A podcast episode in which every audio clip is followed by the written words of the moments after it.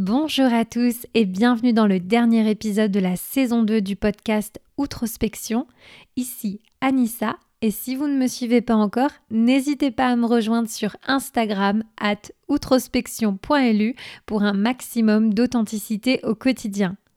Dans ce dernier épisode, j'ai décidé de vous parler de la peur. Composante essentielle de notre système de survie, la peur peut aussi être synonyme de blocage et d'immobilisme quand on ne sait pas comment la gérer.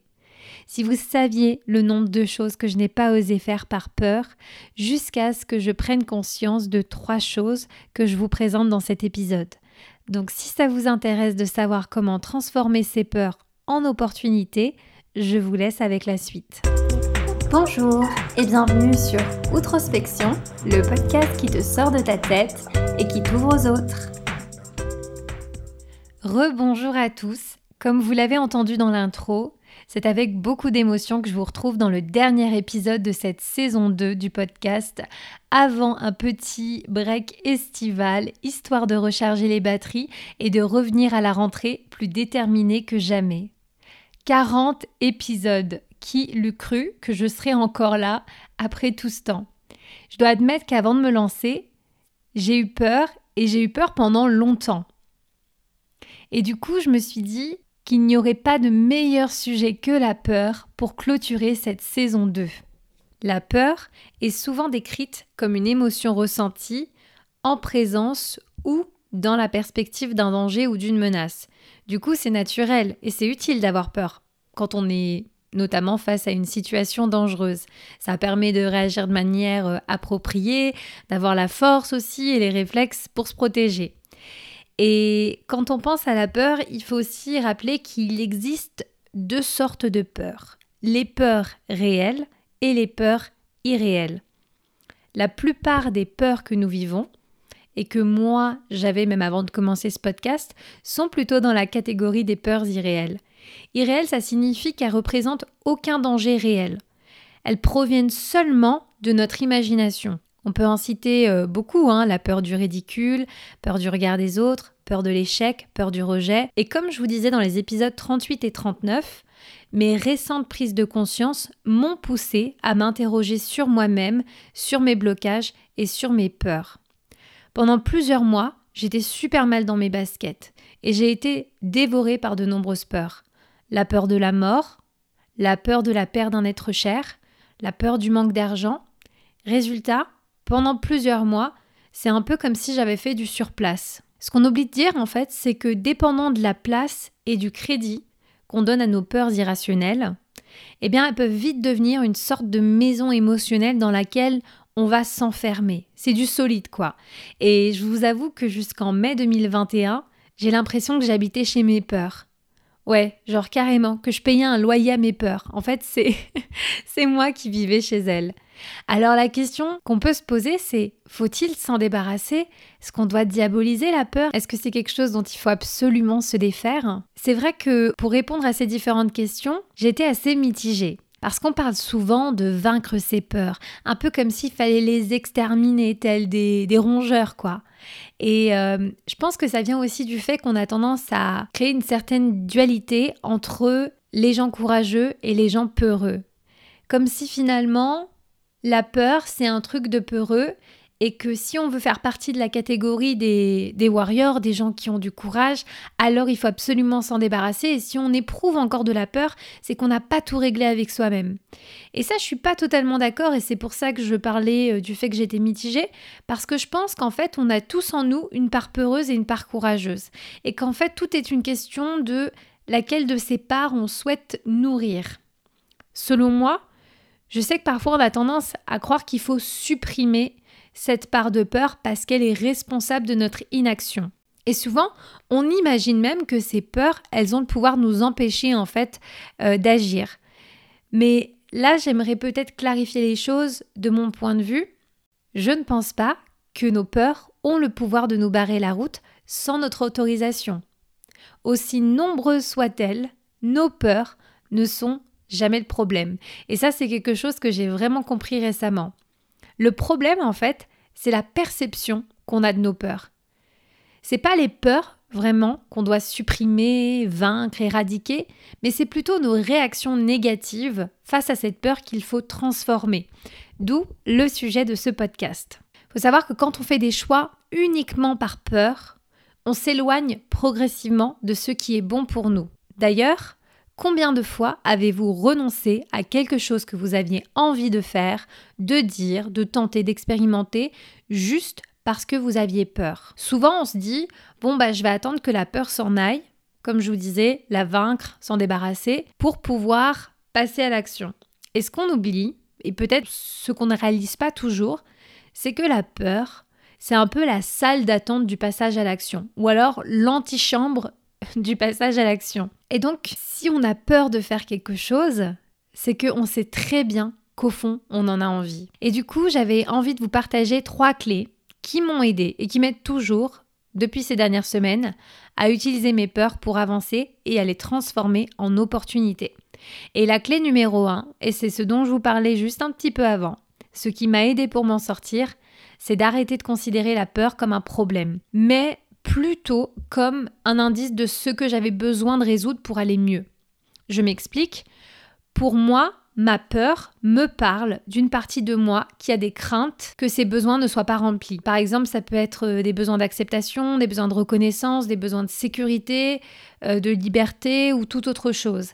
Et en fait, dès lors que j'ai compris cette clé, que je me suis dit, ok, en fait, Ma peur n'est pas là juste pour euh, m'enquiquiner, me mettre des bâtons dans les roues, mais elle est aussi là pour mettre en évidence des choses dont j'ai peut-être besoin ou que j'aurais besoin d'améliorer.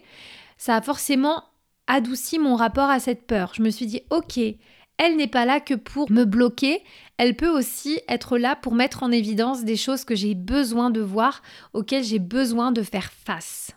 Ensuite, une deuxième clé qui paraît un peu évidente, mais ça a été de regarder mes peurs en face. Il a fallu les reconnaître, les identifier et les nommer.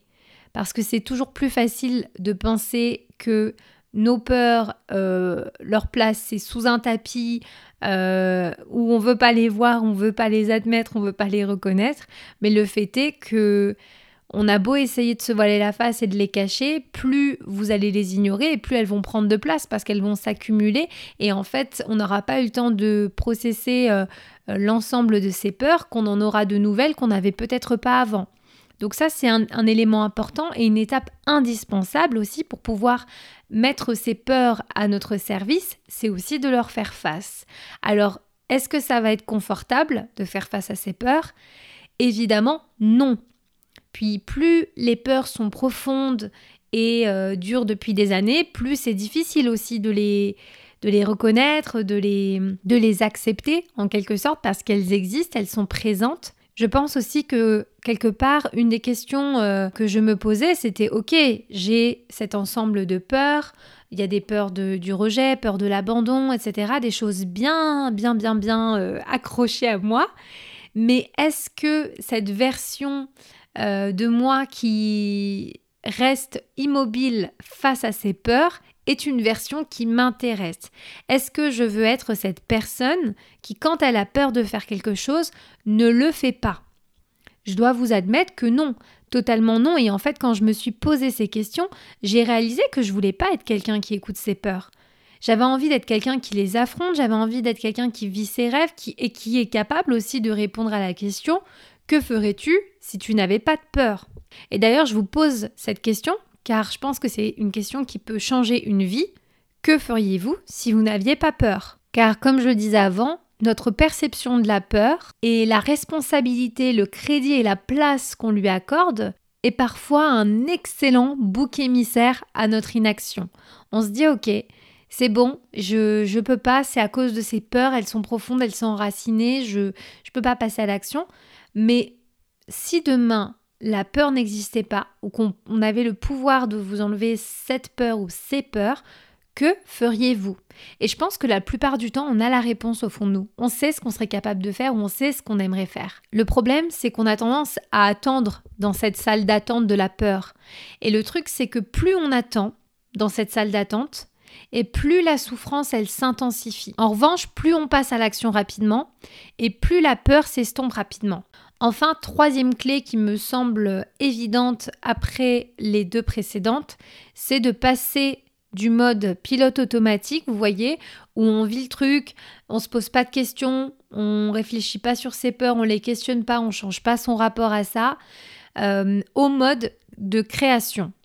En fait, pour moi, passer du mode autopilote au mode création, c'est ce qui va permettre en fait euh, la transformation de nos peurs euh, et qui va rendre les choses plus faciles, plus simples pour nous.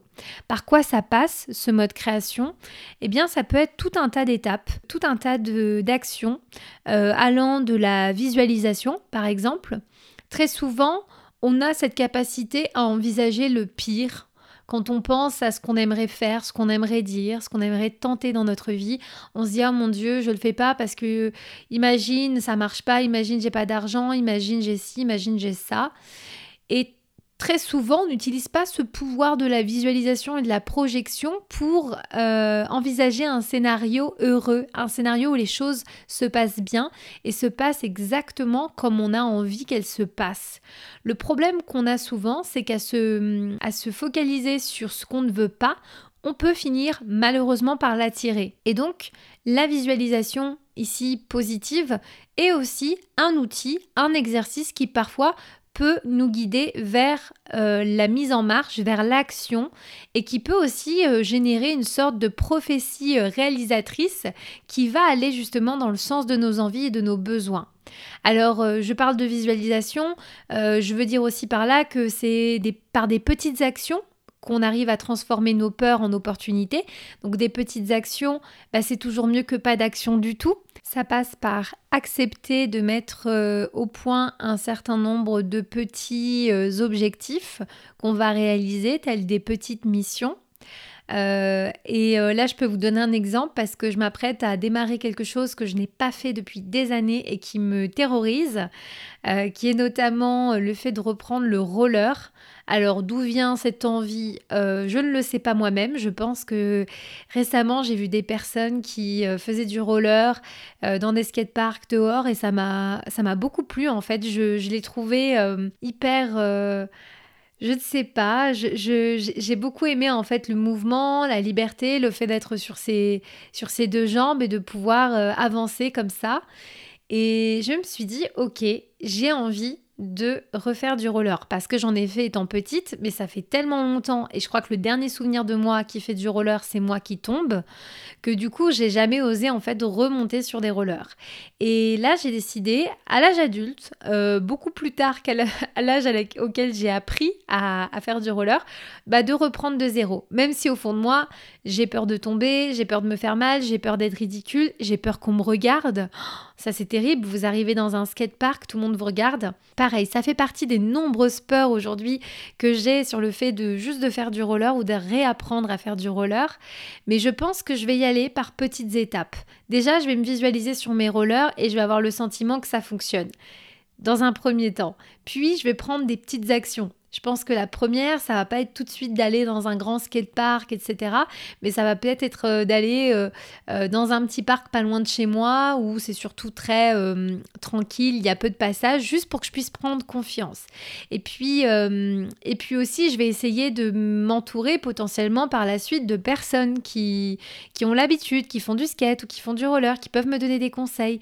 Et vous voyez, en ça, ce que je veux dire, c'est que finalement, que ce soit cette visualisation positive, que ce soit ces petites actions, que ce soit aussi le fait euh, de se faire accompagner. Là, je vous parle du roller, c'est un bête exemple, mais ça peut être aussi euh, euh, pour certaines personnes de se faire coacher, ça peut être d'en parler à un proche, quelqu'un qui va pouvoir vous écouter, etc. En fonction de ce que vous souhaitez mettre en place, je pense que c'est agréable aussi et c'est un cadeau qu'on se fait à soi quand on se donne aussi une chance d'être épaulé dans cette grande étape du passage à l'action. Et je pense que quand on est euh, justement dans ce mode de création, on n'est plus en train de se demander est-ce que je fais ci, oui ou non? Mais en fait, on est en train déjà de réfléchir à comment on va passer à l'action. Et en fait, c'est cette question du comment qui amène des réponses opérationnelles. Donc finalement, quitter le mode pilote automatique, c'est un peu lâcher les pourquoi. Et pourquoi j'y suis pas arrivée, pourquoi j'ai peur de ci, pourquoi j'ai peur de ça. C'est aussi de là qu'est né moi personnellement mon immobilisme. C'est parce que j'étais dans des pourquoi, j'étais dans le mode euh, automatique et hum, finalement la seule chose que je savais me demander c'est oui, mais euh, pourquoi j'avance pas? Pourquoi j'en suis encore là? Pourquoi ça marche pas? Et en réalité, il suffit de casser ce cercle de passer en mode création, de commencer à finalement euh, se mettre en marche pour commencer à avoir des réponses concrètes. Ce que je peux dire en conclusion par rapport à, cette opportunité que nous offrent nos peurs, c'est que nous confronter à nos peurs, leur faire face, ça va nous permettre de développer une ressource qui s'appelle le courage. Le courage, c'est un peu comme un muscle. Un peu comme un muscle qu'on va aller développer à la, à la salle de muscu, eh bien, il faut le travailler, il faut le, il faut le solliciter un maximum. C'est pas quelque chose qui est là dîner et qui est hyper performant. C'est quelque chose qui va grandir à mesure qu'on va se mettre dans des situations qui vont nous permettre de le faire grandir. Deuxième point, Lorsqu'on fait face à la peur, eh bien, il faut se rendre compte qu'on peut se connecter à quelque chose de positif il y a des choses positives derrière nos peurs, derrière nos, nos angoisses, parce que c'est une forme de protection, une forme de soin. Notre cerveau est tellement puissant qu'il est capable en fait finalement de mettre sur notre chemin des choses qu'on n'a même pas encore compris, mais qui sont là déjà comme des éléments, comme des énigmes, j'ai envie de dire. C'est un peu comme si on était dans un escape game euh, de la vie, et que finalement, sous nos yeux, à travers nos peurs, était mis en avant un certain nombre d'éléments auxquels il fallait prêter attention pour pouvoir avancer, pour avoir en fait finalement la clé euh, de, de tous ces blocages. Parce que derrière chaque peur se cache un désir. Écouter sa peur, c'est justement ne plus prendre son énergie à lutter et à fuir, mais se focaliser sur cette chose dont nous avons envie de prendre soin. Et finalement, quand on est capable de les apprivoiser, ces peurs, qu'on est capable de considérer qu'il ne faut pas forcément les éradiquer et qu'on va de toute façon devoir vivre avec. Même si aujourd'hui vous êtes capable de surmonter un grand nombre de vos peurs, de nouvelles apparaîtront en fonction de, vos désirs, de vos envies, de ce vers quoi vous voulez aller. Et ça, il faut en être conscient. Et à partir de ce moment-là, considérez que on a toujours le pouvoir de les transformer en opportunités et que finalement ce qu'on voyait comme un blocage, comme quelque chose de négatif et quelque chose dont il fallait se débarrasser à tout prix peut se révéler être finalement un sentiment positif. Voilà, je crois que c'est tout pour aujourd'hui et pour ce dernier épisode de la saison 2.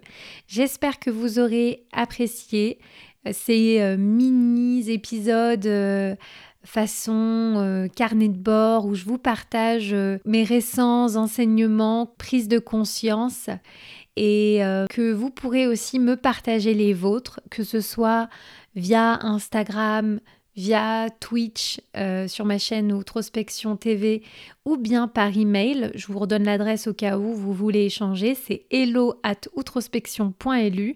Ça me fait toujours énormément plaisir d'avoir vos retours et de savoir un peu comment vous vous appréhendez les sujets que je partage.